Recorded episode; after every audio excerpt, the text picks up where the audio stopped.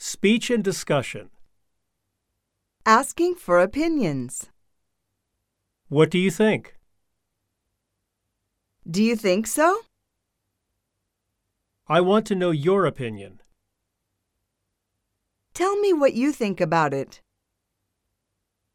Do you have any suggestions?